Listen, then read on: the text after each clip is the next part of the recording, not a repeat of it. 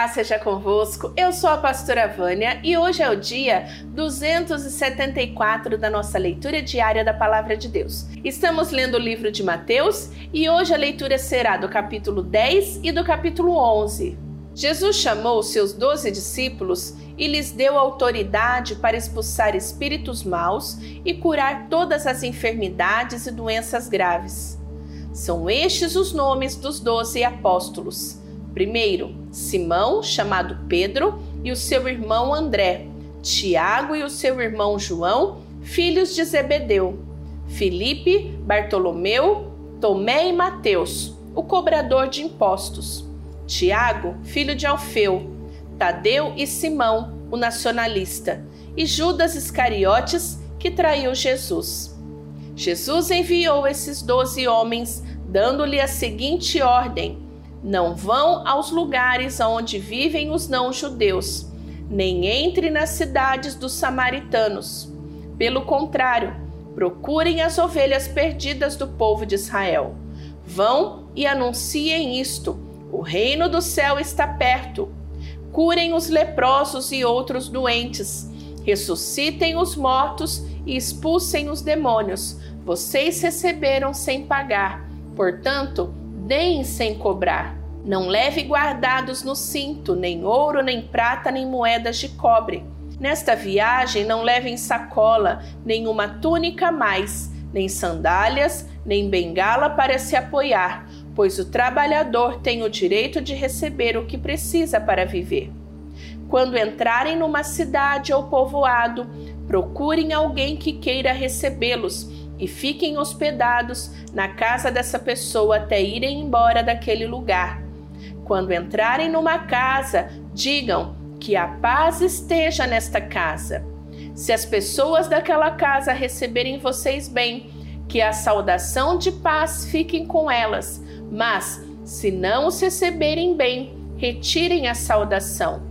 E se alguma casa ou cidade as pessoas não quiserem recebê-los, nem ouvi-los, saiam daquele lugar e na saída sacudam o pó das suas sandálias, como sinal de protesto contra aquela gente.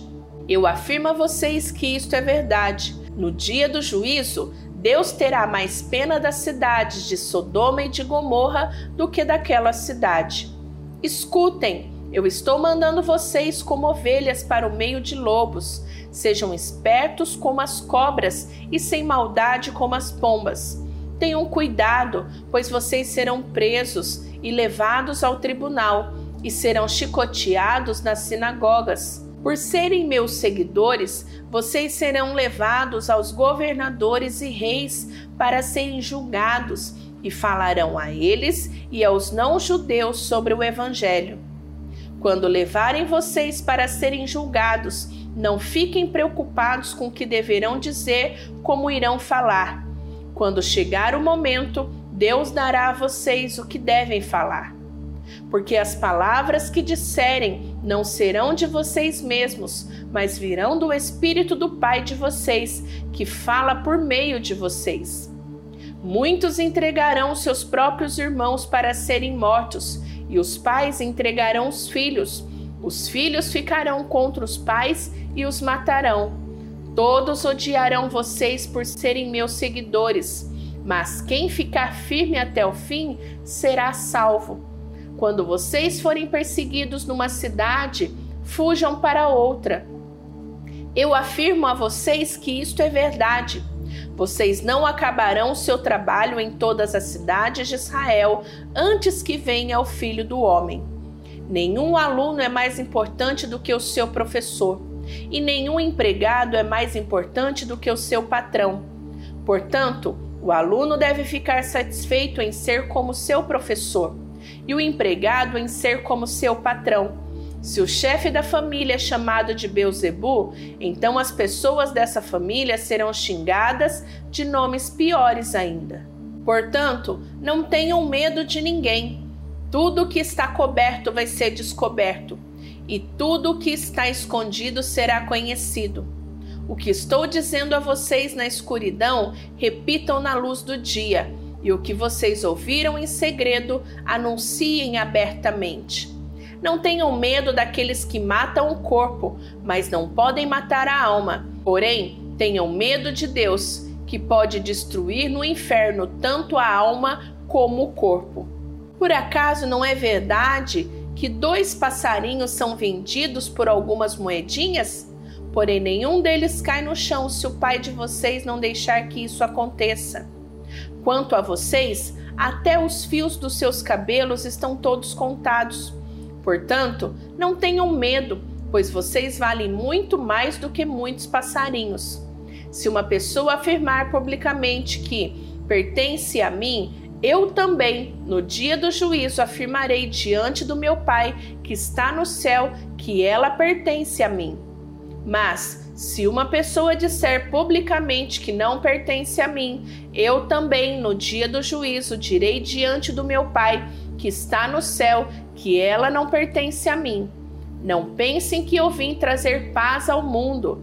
Eu não vim trazer a paz, mas a espada. Eu vim para pôr os filhos contra os pais, as filhas contra as mães e as noras contra as sogras. E assim, os piores inimigos de uma pessoa serão seus próprios parentes. Quem ama o seu pai ou a sua mãe mais do que ama a mim, não merece ser o meu seguidor. Quem ama o seu filho ou a sua filha mais do que ama a mim, não merece ser meu seguidor. Não serve para ser o meu seguidor quem não estiver pronto para morrer, como eu vou morrer e me acompanhar. Quem procura os seus próprios interesses nunca terá vida verdadeira, mas quem esquece a si mesmo, porque é meu seguidor, terá a vida verdadeira. Quem recebe vocês está recebendo a mim, e quem me recebe está recebendo aquele que me enviou. Quem receber um profeta, porque este é profeta, terá uma parte da recompensa dele. E quem receber uma pessoa boa, porque ela é boa, terá uma parte da recompensa dela. Eu afirmo a vocês que isto é verdade.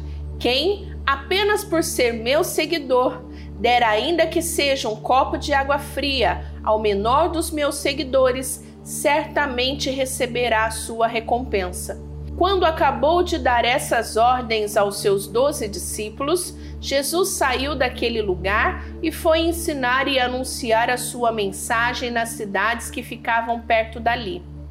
João Batista estava na cadeia e, quando ouviu falar do que Cristo fazia, mandou que alguns dos seus discípulos fossem perguntar a ele: O Senhor é aquele que ia chegar ou devemos esperar outro?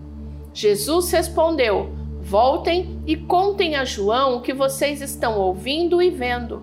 Digam a ele que os cegos vêm, os coxos andam, os leprosos são curados os surdos ouvem e os mortos são ressuscitados, e os pobres recebem o Evangelho. E felizes são aqueles que não abandonam a sua fé em mim.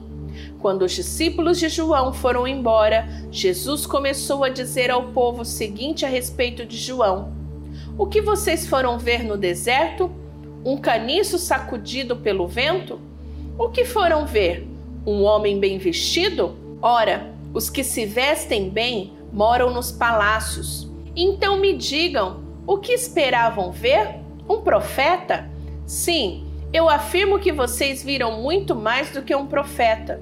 Porque João é aquele a respeito de quem as Escrituras Sagradas dizem: Aqui está o meu mensageiro, disse Deus. Eu enviarei adiante de você para preparar o seu caminho.